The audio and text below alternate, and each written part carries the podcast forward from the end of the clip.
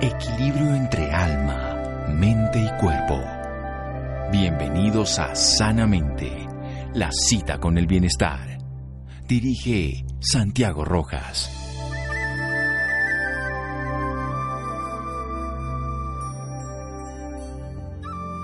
La salud es la riqueza real y no piezas de oro y plata. Mahama Gandhi.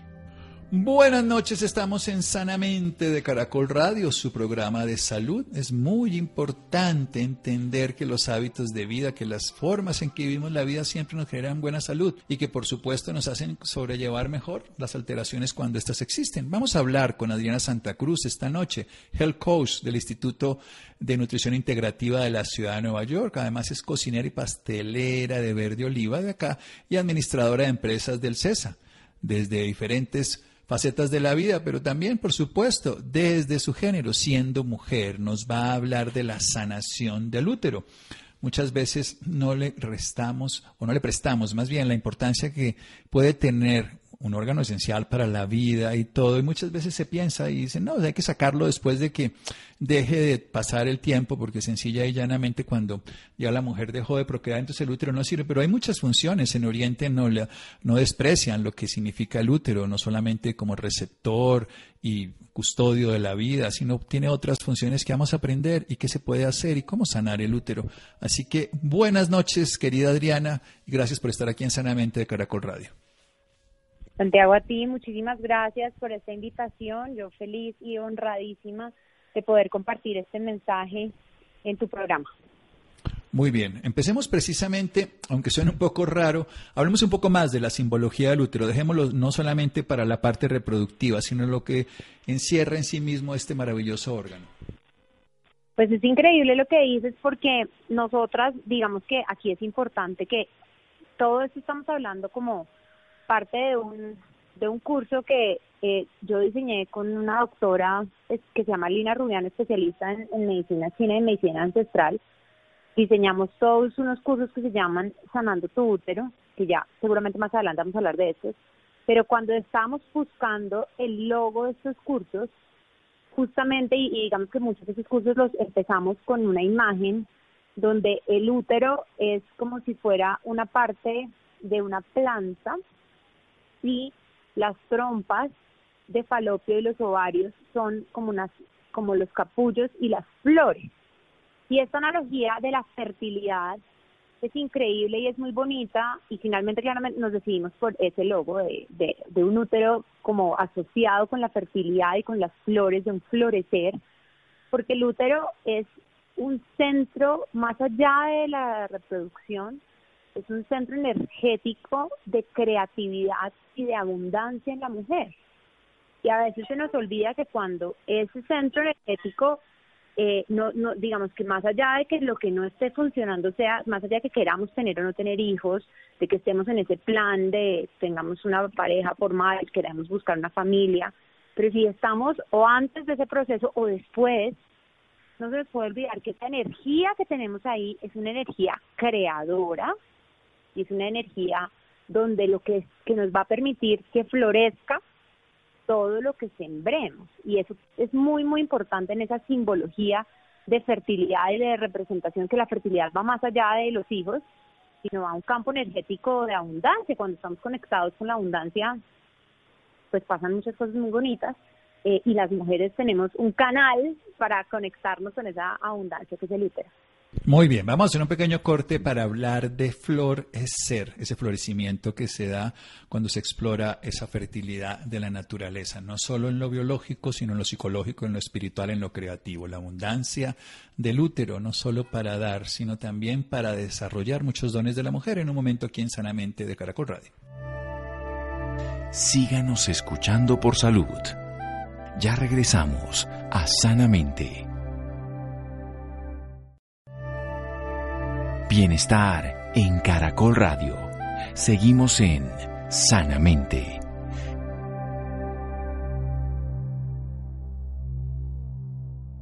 Seguimos en Sanamente de Caracol Radio con Ángel Coach del Instituto de Medicina de Nutrición Integrativa de Nueva York, cocinera y pastelera de Verde Oliva, administradora de empresas del CESA ha diseñado un taller con una médica ancestral y de medicina tradicional china, Lina Rubiano, sobre lo que significa la sanación del útero, con un símbolo de una planta, con el útero en sí mismo y con ese capullo y esas flores que nacerían, en ese caso específicamente siendo la trompa y los ovarios. Nos estaba hablando de que es un centro no solamente biológico de la procreación, reproducción y sobre todo en este caso de la contención de la vida durante un periodo de 10 lunas, sino básicamente de la creatividad, abundancia, ese florecer, ese florecimiento que puede tener una mujer a través de un órgano maravilloso que le puede generar bienestar. Adelante. Bueno, em, hablando del, del, del florecer que, que mencionas, ahí pensando en todas las cosas que pasan, haciendo esta analogía con la agricultura, cuando uno tiene un terreno y no sabe digamos, claramente quiere que florezcan cosas, pero lo primero que hace es arrancar a limpiar ese terreno y luego de limpiarlo lo abona para que ahí, ahí sí florezca. No es, creo que todas las personas que hemos sembrado, cualquiera ahora que está tan de moda sembrar aromáticas en la casa o que uno ha sembrado cualquier planta o, o los, cuando chiquitos hicimos el frijolito en el colegio que floreciera en el algodón, todo eso implica un cuidado, implica una dedicación, implica nuevamente limpieza, abonar. Y cuando ya se hizo la limpieza y se abonó, ahí sí esperamos a que florezca. Pero a veces se nos olvida esa parte de limpieza y de abonar. Y se nos olvida que eso es algo que hay que hacer todos los días. Eso es algo que nosotros somos, ahorita que mencionabas el tema de contener un ser humano por por 10 lunas, tenemos unos ciclos, claro, donde nosotros sabemos que esos ciclos están y que unos días al mes debemos tener nuestra menstruación. Pero se nos olvida ver que ese ciclo es un ciclo, no son tres días aislados. Y ese ciclo significa que durante los, digamos, 26, 25 días previos al sangrado estamos guiando y abonando el terreno para cuando llega ese sangrado. Entonces, eh, es importante, o ese florecimiento, por decirlo así, si seguimos en esta analogía de fertilidad. Entonces, yo quiero que mi menstruación no me inflame, no sea dolorosa, que la tenga regularmente todos los meses, que sea regular, que sea inolora, que sea líquida, que sea ese líquido sagrado que es, necesito limpiar y abonar durante los días previos, todos los meses, todos los ciclos, para que se pueda pasar ahí así. Porque es muy importante recordar que estamos diseñadas para que sea así. Muchas veces la concepción es, y volviendo a la agricultura, esta tierra no es fértil, esta tierra no funciona, esto aquí no, no crece nada. No, hay que limpiar y hay que abonar. Nuestro cuerpo está diseñado para que las mujeres tengamos ciclos regulares, indoloros, sin inflamaciones, líquidos, con una con un color brillante rojo rubí y todo lo que está por fuera de eso son síntomas de que algo está mal y de que hay que buscar qué es lo que está mal para sanar. Y muy seguramente lo primero que está mal es que no nos estamos dando cuenta que ese ciclo es un ciclo completo y que lo que hagamos el resto del ciclo va a contribuir a cómo se dan esos días y pues por ende a todas las otras cosas, a que no haya todas las enfermedades asociadas al útero, ¿no? Síndrome de ovario poliquístico, endometriosis, neumatosis, amenorrea, infertilidad, pues eh, por mencionar solo algunas cosas.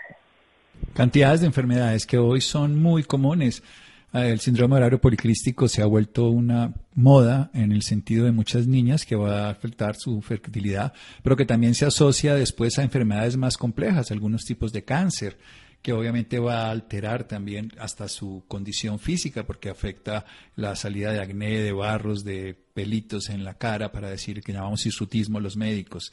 O sea que no es algo anecdótico, pero lo está diciendo muy interesante. Hay que limpiar y abonar ese terreno para que pueda haber una naturaleza funcionando de una manera adecuada. La vida sucede bien cuando la naturaleza interior de un ser humano consigo mismo y la naturaleza de la relación con el exterior, el entorno afectivo, emotivo, pero también el planeta funciona. ¿Cómo es todo este trabajo que ustedes están desarrollando en realidad de sanar ese útero? Bueno, pues Santiago, nosotros, eh, nosotras dos, digamos, primero siendo mujeres eh, y pues Lina en su consulta, nos empezamos a dar cuenta que justamente el ejemplo que acabas de, usar, el tema del síndrome de ovario poliquístico es casi una moda. El uso de pastillas anticonceptivas pues es otro tema aparte, pero pues también es cada vez más común y cada vez digamos que termina siendo casi que solo la responsabilidad de la mujer entonces cuidarse con pastillas sin importar eh, las consecuencias de esto. Eh, los temas de infertilidad se volvieron más comunes y entonces a Lina le llegaban a personas a su consulta con estos problemas y ella me los remitía a mí para que les ayudara a hacer cambios de alimentación y a mí me llegaban personas como con buscando cambios en su alimentación porque habían leído, habían visto en algún lado y yo se los terminaba remitiendo a Lina para pues acupuntura y medicina china. Entonces hasta que llegamos a un punto donde dijimos este mensaje está muy grande porque cada vez hay muchas más personas y una a una no vamos a poder. Entonces diseñamos este curso que se llama Sanando tu útero que hoy en día lo hemos eh, masificado a través de una plataforma maravillosa que se llama Poder y Balance y eh, que es una plataforma online que le está llegando este mensaje a, todo el mundo. De hecho, el siguiente curso gratuito que tenemos de Sanando tu útero es el 8 de mayo y ya hay 2.000 personas inscritas. Pero lo que revisamos es cómo yo, antes de ir a las pastillas, antes de ir al analgésico, antes de ir a aceptar que mi realidad es que yo todos los meses tengo tres, cuatro, cinco días en donde me siento terrible y donde mi mente no funciona y donde caigo en unos comportamientos súper destructivos de cómo me siento mal, cómo estoy cansada, cómo estoy fea, como me siento con acné, como me siento con pelos en donde no debería tener, entonces me voy a cerrar en la nevera a comerme 5 litros de helado que me hacen 10 veces peor de lo que ya está pasando. Entonces, la invitación en este curso es decir, pare un segundo, reconozca su naturaleza creadora, su naturaleza abundancia, y piensen cómo vamos a limpiar primero todos esos hábitos negativos para tener los ciclos que nuestro cuerpo está diseñado hacer. Entonces, lo primero en este paso es, pues, es revisar como la conexión que tienen todos los órganos, entender que el útero no es un órgano aislado que uno coma lo que coma, piense lo que piense, haga ejercicio no haga ejercicio, tenga una buena relación de pareja o no, tenga un buen trabajo o no, eh, sea coma carnes rojas, coma azúcares, coma lácteos, coma gluten, y eso no tiene nada que ver con el útero. Todo lo contrario, entender que el útero es parte de nuestro cuerpo, que está conectado con otros órganos, que está conectado con el sistema endocrino y con la producción de hormonas, que estamos todos los meses en, entre un juego entre estrógenos y progesterona que se puede desbalancear y es frágil y es tan fácil que se desbalancee con las decisiones que tomemos de alimentación, de manejo del estrés, de horas de sueño. Y que la solución no es tomarse una pastilla, sino que aunque el camino es más largo, pues porque seguramente hay que revisar la alimentación mucho, hay que revisar muchos hábitos, es mucho más satisfactorio pues porque todos los meses voy a tener eh, algo pues, que voy a disfrutar y por el otro lado, que cuando quiera tener hijos los debería tener de una manera que no sea tortuosa y por el otro lado, cuando tenga una menopausia también no va a ser algo, no va a ser un proceso doloroso como también lo es para muchas mujeres. En esta, perdón, No, no, adelante, adelante. Entonces, en esta reconciliación con el útero, entendiendo que hay muchos otros órganos, por ejemplo, hablamos del hígado, y de una relación que eh, tú me corregirás desde, desde tu experiencia, pero al menos desde medicina china, la relación de la sangre, el manejo de la sangre, del chi, de literalmente la sangre, porque el, útero todos los meses pues maneja sangre, está directamente relacionado con el hígado. Entonces la primera invitación que hacemos es, el hígado está encargado de millones de tareas en el cuerpo, pero si nosotros no lo estamos cuidando, tenemos un hígado cargado, tenemos un hígado graso, tenemos resistencia a la insulina, eh, o tenemos principios de resistencia a la insulina, pues ese hígado que aparte está metabolizando nuestras hormonas, pues no va eh, a funcionar y por lo tanto el útero está recibiendo todo eso. Entonces, sanando tu útero, claro, es sanando tu útero, pero vamos a, hay que revisar todas las cosas y hay que revisar, una de las cosas que más hay que revisar es el hígado, por ejemplo. El hígado, porque además es el que produce el metabolismo de las hormonas podemos tener estriol, estrona, estradiol, bueno, biológicamente diferentes. Y algo interesante, la visión de la cosmogonía china, que tiene una visión mucho más integradora y que reconoce a la mujer como parte de la tierra y los ciclos con la luna y la relación además con los elementos de la naturaleza, permite entender que no se está perdiendo sangre, sino se está renovando vida. Y hay que hacerlo de una manera sana para que no quede precisamente una pérdida, sino una renovación. Es una oportunidad que tiene la naturaleza en los ciclos, lo tiene la mujer en sus ciclos. Seguimos aquí en Sanamente de Caracol Radio síganos escuchando por salud. Ya regresamos a Sanamente. Bienestar en Caracol Radio. Seguimos en Sanamente.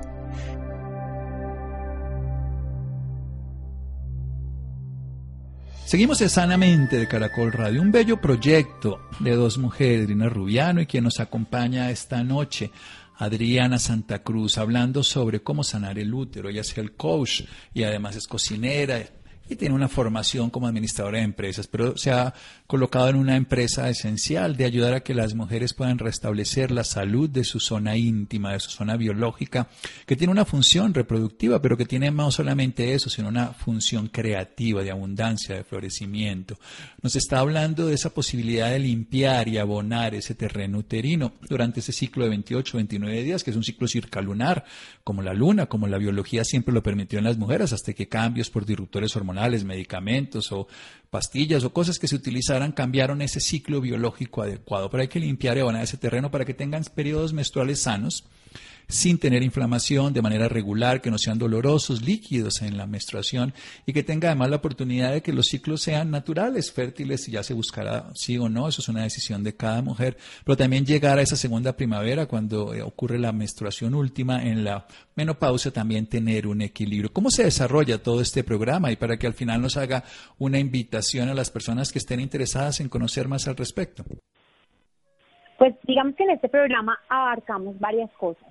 En la primera parte hablamos como de esa importancia de la sangre y también un poco de cómo las mujeres a veces, por yo creo que por temas de mercadeo, por temas de esa sociedad acelerada en la que estamos viviendo, asumimos una connotación negativa hacia los ciclos y hacia la menstruación, ¿sí? Como que es un poco que los días del sangrado hay que estar escondidos, no le puedo decir a nadie, la sola palabra menstruación termina siendo como que hay que esconderla, que mejor yo no la digo, eh, que es algo que no quiero contarle a nadie, eh, de lo que no quiero hablar y que es algo que me debilita como mujer porque entonces esos días no me siento productiva, no me siento, eh, no quiero salir, me siento fea, etcétera, etcétera. Lo que estamos nosotros en esa primera parte del curso, que, que pues, curso tiene cuatro partes, una convocatoria primero como muy masiva, es la que está el 8 de mayo disponible en, en esta plataforma que es Poder y Balance. Y eh, aquí digamos que es contarles más en profundidad lo que hemos hablado ahorita, pero lo primero es reconciliarse con ese lado femenino, porque es algo sagrado y no algo lo que nos deberíamos sentir mal, y aprovechar esos días para ese recogimiento, esa energía, cultivarlo. Segundo, eh, vamos a hablar mucho en la primera parte de ya de un curso de tres, eh, de tres sesiones que vienen después, que van a ser este, el siguiente curso es 14, 21 y 28 de mayo. La primera parte se habla mucho del hígado, cómo limpiar el hígado, y cuál es la relación, como justamente acabaron de mencionar, para reponer esa sangre que tenemos para reponerla, que eso nunca nos lo enseñan de la mejor forma y para que ese sangrado sea eh, de la mejor forma posible.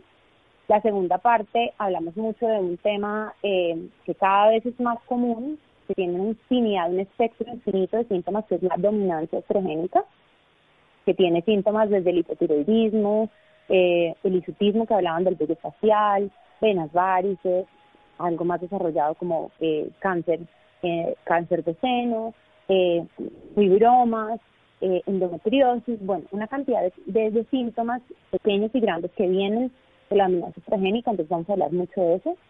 Y en la última sesión sí estamos dedicados absolutamente a la fertilidad. Y la fertilidad no entendida como quiero tener hijos o no quiero tener hijos, sino que la fertilidad, la capacidad del cuerpo de la mujer de tener hijos, es su máxima expresión de salud. No en el sentido que los quiera tener no los tenga, pero que yo esté en la capacidad de tener los hijos cuando yo quiera y que no sea un esfuerzo, es la máxima expresión de salud, de la salud femenina de la mujer. Entonces, y también si estoy conectada con esa fertilidad, como decía al principio, estoy conectada con abundancia en mi vida, estoy conectada con creatividad. Y si yo soy una ejecutiva exitosa eh, en una carrera corporativa o en mi propio negocio, y no quiero tener hijos, importa, pero si sané mi útero y estoy fértil, pues eso se va a manifestar en otras áreas de mi vida.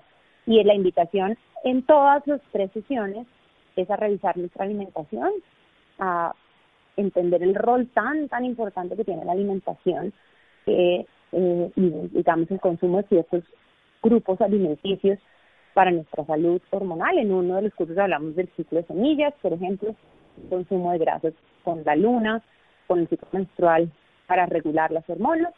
Eh, y bueno, esta es la invitación que en realidad es como la cuarta quinta vez que este curso, cada vez tiene mayor acogida y, la invitación siempre es a que las mujeres que vayan compartan el mensaje de lo que recibieron y lo masifiquen eh, para que seamos más mujeres sanas en este mundo. Más mujeres sanas que también evidentemente en todo el sentido pueden desplegar sus dones para beneficio de la sociedad, porque no están sufriendo una condición biológica mal entendida de unos trastornos del síndrome de tensión premenstrual, por ejemplo, que no es una enfermedad de la mujer, es una enfermedad que la sociedad llevó a que la mujer la tuviera no era una patología que estuviera hace 200 o 150 años, ni que sea natural. El sufrimiento con la menstruación, las alteraciones cíclicas, emocionales, eh, patológicas, ¿no? Simplemente las oscilaciones del ánimo que todos tenemos, sino ya las que llevan a que la persona pierda la capacidad de socializar, de vivir su vida, su sexualidad y todo. Por eso me parece tan interesante que se pueda lograr eso, que desarrolle todos los dones. Pero hablemos de la comida, porque precisamente hay dos grandes disruptores en cuanto a todo el ciclo menstrual femenino y que han alterado el buen funcionamiento de los ovarios y por ende de todo lo que ocurre a nivel genital. Y uno tiene que ver con la comida, sobre todo esa chatarra ultraprocesada, y eso tiene que ver desde la década de los 60, pero más en este siglo. Cuéntenos un poco. Bueno, pues eh, definitivamente para usar el ejemplo de el síndrome de ovario poliquístico que le resuena a tantas mujeres, hoy en día hay estudios científicos serios que demuestran que el síndrome de ovario poliquístico tiene un origen en la resistencia a la insulina. Ojo, eso no significa que si yo tengo resistencia a la insulina necesariamente tengo síndrome de ovario poliquístico, pero al revés sí. Si yo tengo síndrome de ovario poliquístico, seguramente o seguro tengo eh, resistencia a la insulina.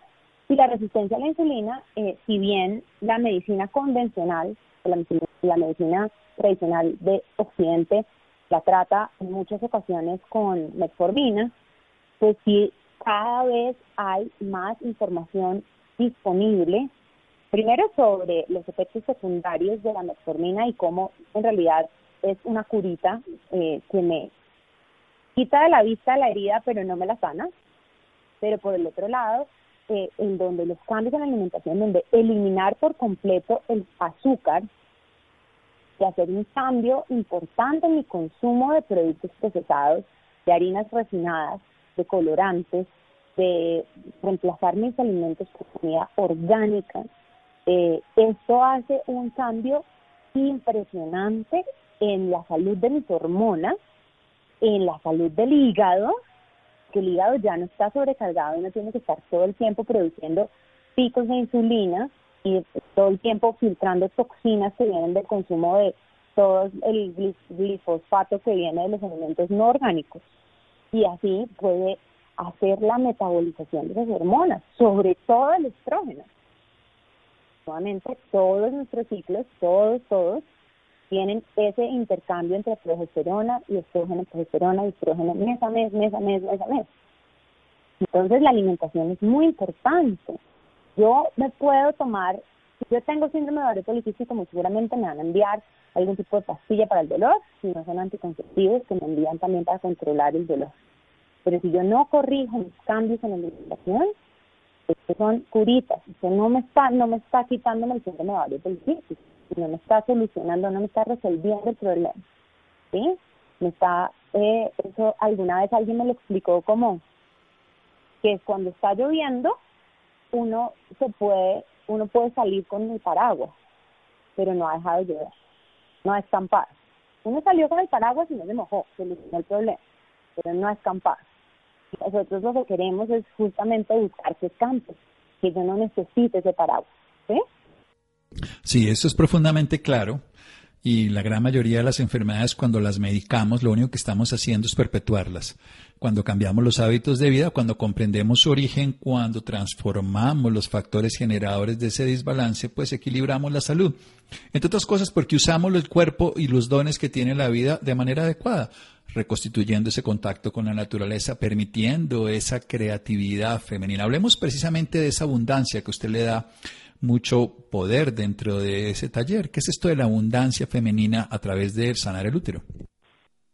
Pues la abundancia es claramente este reconectarnos desde otra aproximación a ese concepto de supermujeres que en algún momento es curioso porque eh, la, la, sociedad nos pidió que nosotros y pues nosotras mismos quisimos tuviéramos un espacio en, los, en todo tipo de trabajos, en las empresas, en afán por ser ejecutivas exitosas eh, y además ser mamás.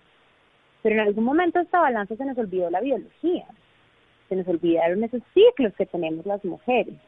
Y claramente eh, llegó un punto donde hoy muchas mujeres están es en una batalla de qué hago de las dos, ¿no? Donde quiero ser mamá, quiero tener esa abundancia, por decirlo así, como eh, con mis hijos, en ser la mamá perfecta, ahorita que tuvimos esta pandemia que tantas madres tienen que estar en la casa, tengo que tener la casa limpia, arreglar todo, pero al mismo tiempo mi trabajo me está llamando, entonces al final no termina haciendo ni, lo, ni una cosa ni lo otro.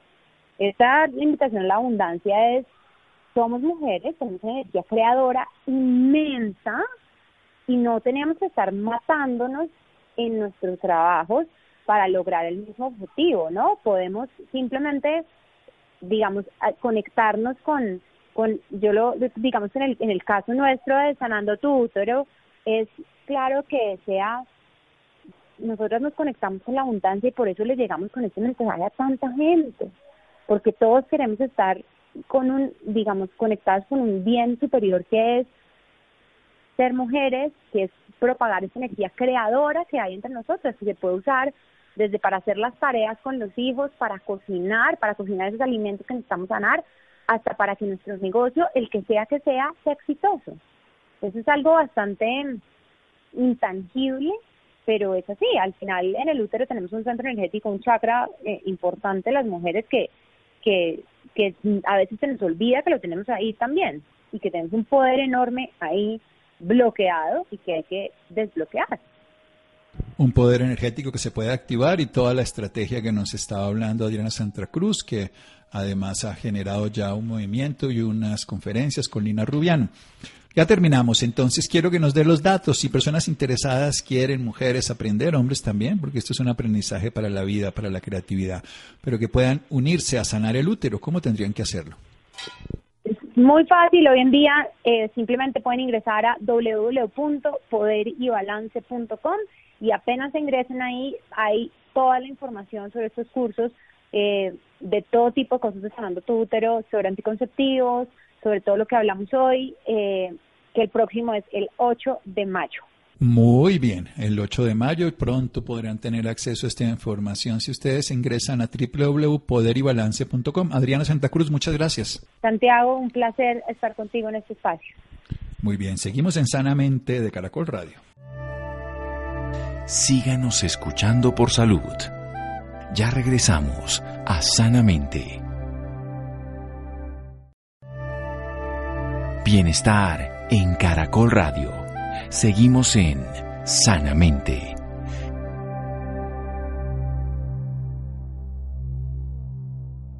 Seguimos en Sanamente de Caracol Radio. Los interesados en el tema Adriana Santa Cruz, Sanando el Útero, pueden entrar a la página www.poderybalance.com. Ahí está la información respecto al curso, al taller y a todo lo que tiene que ver con esta simbología de sanar el útero. Bien, cambiando de tema. Consejos para mejorar la calidad de sueño de todos los bebés. Laura, buenas noches. Muy buenas noches, Santiago, para usted y para todas las personas que nos sintonizan a esta hora. Claro que sí, Santiago, el sueño juega un papel fundamental para un adecuado neurodesarrollo en la infancia, pues favorece el aprendizaje y la memoria de nuestros bebés. Para hablarnos más sobre este tema nos acompaña esta noche el doctor Javier Torres, pediatra neonatólogo, experto de Johnson Baby.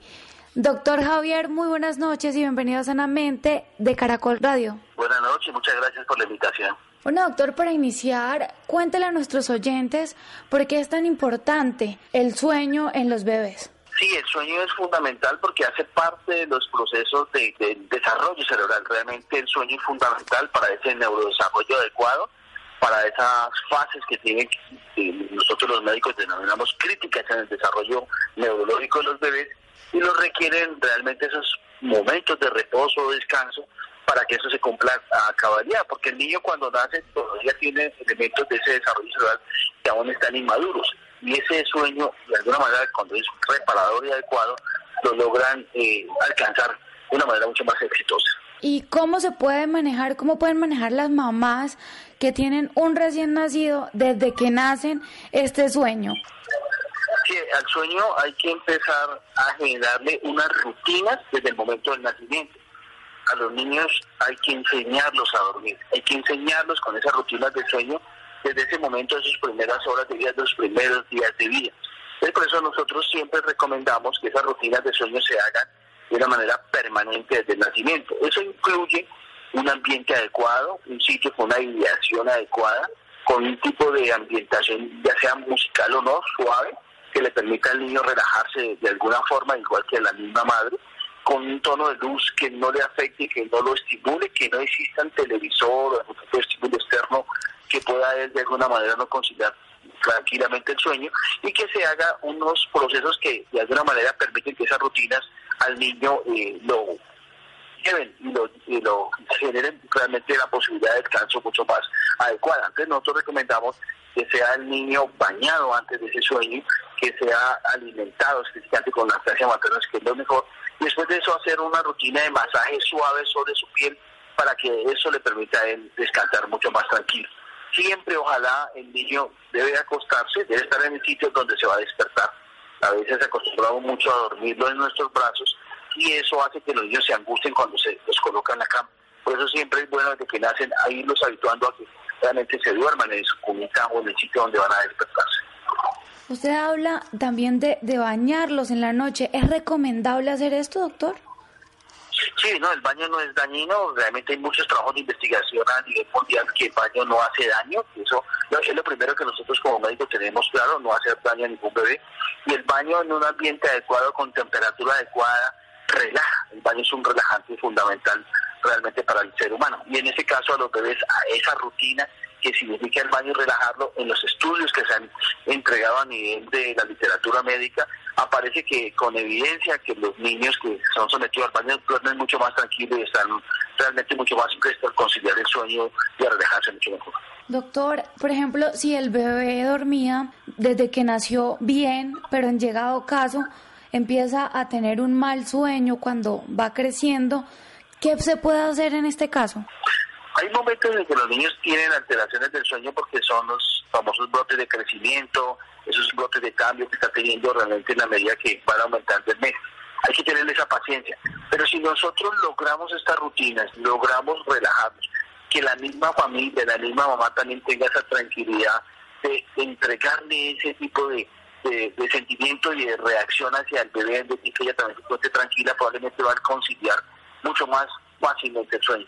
Es tener esa paciencia en esos momentos que tienen esas crisis los niños, esperar un poco, seguir con esa rutina, no dejarlas de hacer y sé que van a lograr de nuevo encaucharlos en ese proceso de descanso adecuado. Doctor, hay muchas mamás que recurren a remedios caseros. ¿Se recomienda o no se recomienda hacer esto? Nosotros siempre recomendamos que los niños reciban lactancia materna, no adicionamos otros alimentos, otro tipo de sustancias. A veces se utilizan algunos tipos de sus bebidas, algún tipo de aguas, etcétera, que pueden generar de mayor problema al bebé. Algunas de ellas, como los bebés no toleran eso, generarles cólico y alteraciones inclusive del mismo sueño. Por eso no lo recomendamos. Realmente el niño después de que se hayan hecho las rutinas, recibe la lactancia materna, se hace el masaje y el logra conciliar adecuadamente el sueño, pues si no tiene problemas intestinales, dolor, etcétera, por alguna sustancia inadecuada que haya recibido, va a descansar mucho mejor. Entonces no recomendamos realmente que se les dé algún tipo de sustancia diferente a la leche materna, sobre todo en los primeros meses de vida.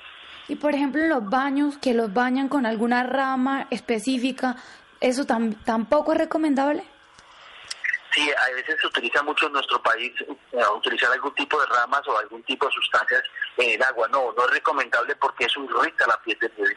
Recordemos que la piel del bebé también está en un proceso de desarrollo, un proceso de maduración que toma varios meses, inclusive años. Entonces esto, si le aplicamos eso a la piel, lo va a absorber, le va a hacer daño al bebé, pero también le va a irritar esa piel. Entonces no es adecuado y no recomendamos aplicar nada en el agua cuando bañamos a los. Bueno, doctor, y, ya para finalizar, ¿qué recomienda? ¿Qué Vuélvanos a dar como un consejo a todas las personas que nos están escuchando de lo que usted recomienda para, para el buen dormir, el buen sueño de los bebés. Sí, importante irlos programando desde el embarazo. Mire que esas mamás que le hablan al bebé, que lo acarician, que le dan ese momento de tranquilidad y de paz, eso realmente es fundamental durante el embarazo al nacer, seguir con ese proceso de lactancia materna es fundamental, hacer rutinas de sueño durante los primeros meses de vida, habituarnos a eso, que ellos aprendan a dormir de la manera adecuada y tener unos ambientes en el cual el niño lo debe descansar. No usemos televisores, no usemos ruidos fuertes, etcétera, y los, los niños logran tener esto que para nosotros es fundamental para su neurodesarrollo como es un adecuado sueño. Perfecto, doctor. Y bueno, ¿dónde pueden encontrar más información sobre este tema las personas interesadas? Sí, no, pueden buscarlo también en, Twitter. Yo estoy como Javier Torres M. Allí estoy como en mi página y con todo gusto respondemos muchas de las dudas y en la página de Johnson Baby. Tenemos también muchos videos y, conferencias con relación al tema. Muchísimas gracias, doctor Javier Torres, por esta valiosa información y por acompañarnos esta noche en Sanamente de Caracol Radio. A usted muchas gracias por la invitación y un abrazo a todos. Gracias Laura, gracias Rolando, gracias Ricardo Bedoya, Jessy Rodríguez, Iván y Freddy. Quédense con una voz en el camino con Ley Martín. Caracol piensa en ti. Buenas noches.